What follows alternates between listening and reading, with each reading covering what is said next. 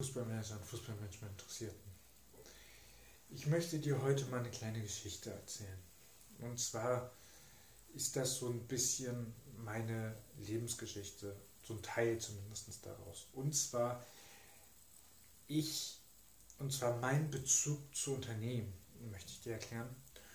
Und da gehen wir mal zurück in das Jahr 2012 ungefähr müsste es gewesen sein. Ähm, da war es so, dass ich mich für ein Profil in der Schule ähm, für mein Abi entscheiden musste. Und ähm, ich habe mich für das Wirtschaftsprofil entschieden. Warum? War relativ einfach zu erklären. Ähm, Wirtschaft hat mich schon immer interessiert, beziehungsweise die Frage dahinter, wie, wie Unternehmen funktionieren. Und am Anfang hatte ich da sehr, sehr klare Glaubenssätze und war mir sicher zu wissen, wie es wie Unternehmen funktionieren.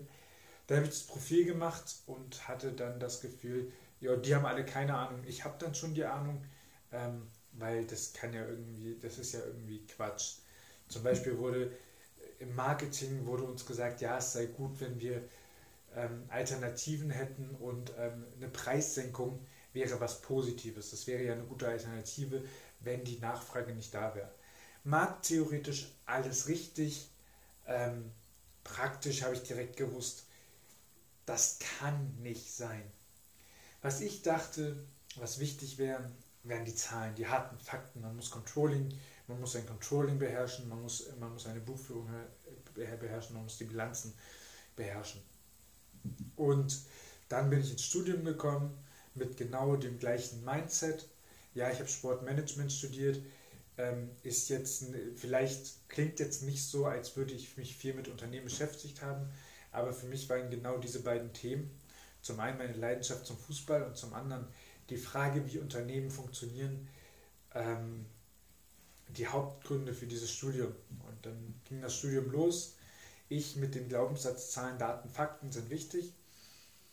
Ähm, und habe auch direkt gestartet und habe mein, meine erste Hausarbeit, die Einführungshausarbeit, da habe ich gesagt, nee, Bücher lesen mag ich eh nicht so gern. Hm, ich brauche zehn Quellen und dementsprechend habe ich dann gesagt, oh, da gibt es ein Fußballunternehmen, welches die Bilanzen veröffentlichen muss, weil es die Rechtsform hat einer äh, GmbH und. GAA, also GmbH und Co. KG auf Aktien. Auf alle Fälle sind die an der Börse und dementsprechend müssen sie es ja offenlegen. Und ich habe dann erstmal die ganzen Bilanzen versucht zu analysieren und ähm, ich weiß nicht mehr, welches meine Leitfrage war, aber Ziel war es, diese Bilanzen zu verstehen. Und ähm, das habe ich dann probiert. Ähm, aber als ich das erste Mal die Bilanz gesehen habe, war ich ein bisschen überfordert. Ich habe die Hausarbeit durchgezogen, ich habe die auch bestanden, aber ich weiß heute, nicht mehr, was das für eine, für, für eine ähm, was ich für ein Fazit hatte, wie das jetzt wie ich aus der Bilanz erkenne, ob das Unternehmen gut funktioniert oder nicht. Und dann bin ich weitergegangen, das Studium lief so dahin und irgendwann hatte ich dann, ich musste einen Schwerpunkt oder wir mussten zwei Schwerpunkte wählen und einen Schwerpunkt musste ich halt als Sportmanager im Sportbereich wählen. Und da gab es die Möglichkeit Sportjournalismus oder Sportmarketing. Und auch wenn ich von Marketing schon, kein, äh, schon nicht so richtig großes Interesse hatte, habe ich dann den Schwerpunkt gewählt. Und ähm, weil ich dachte, mit Marketing kann ich im Endeffekt mehr anfangen, als wenn ich mich jetzt hier zu einem äh, Journalisten ähm, ausbilden lasse, obwohl ich überhaupt gar nicht gar, nicht wirklich in die journalistische Richtung gehen möchte, weil Journalisten sind dann irgendwie, habe ich nicht mit Unternehmertum verbunden. Und ähm, dann gab es da einen Dozenten, der meinte dann so, ähm, es war im angewandten Marketing, so hieß das Modul, und der Dozent hat einfach in der ersten oder in einer der ersten Stunden gesagt, wenn Sie sich mit Unternehmensführung befassen, dann befassen Sie sich immer mit Marketing. Marketing gleich Unternehmensführung. Und ich war skeptisch, weil Marketing, dieses ein bisschen labern, warum man denn toll ist, das kann keine Unternehmensführung sein. Und dann äh, bin ich erstmal weitergegangen, habe dann ein Semester später Zahlen, Daten, Fakten sind wichtig. Aus dem Glaubenssatz hinaus habe ich ein Semester später dann als zweiten Schwerpunkt, als zweites Schwerpunktsemester Controlling gewählt. Dann habe ich im Controlling in, in, in, in, im Semester gemerkt, ja, wir befassen uns mit Zahlen, aber wir wissen überhaupt nicht, worum es im Unternehmen geht. Dann habe ich nach, der, nach dem Semester hat mich eine Kommilitonin gefragt, ja, und wie fandest du es? Würdest du jetzt Markt im, im Controlling arbeiten? Ich habe gesagt, nee, Controlling ist nicht so mein Thema. Und ich konnte es da auch noch nicht erklären. Mittlerweile glaube ich, dass es halt genau das ist, dass man, dass das nicht meins ist, weil es einfach zu weit, ähm, weil es zwar das abbildet in Zahlen, was im Unternehmen passiert, aber nicht das, was es, ähm, aber nicht das, was im Unternehmen wirklich passiert, die, nicht die Geschichte des Unternehmens, und, ähm, sondern eine Geschichte.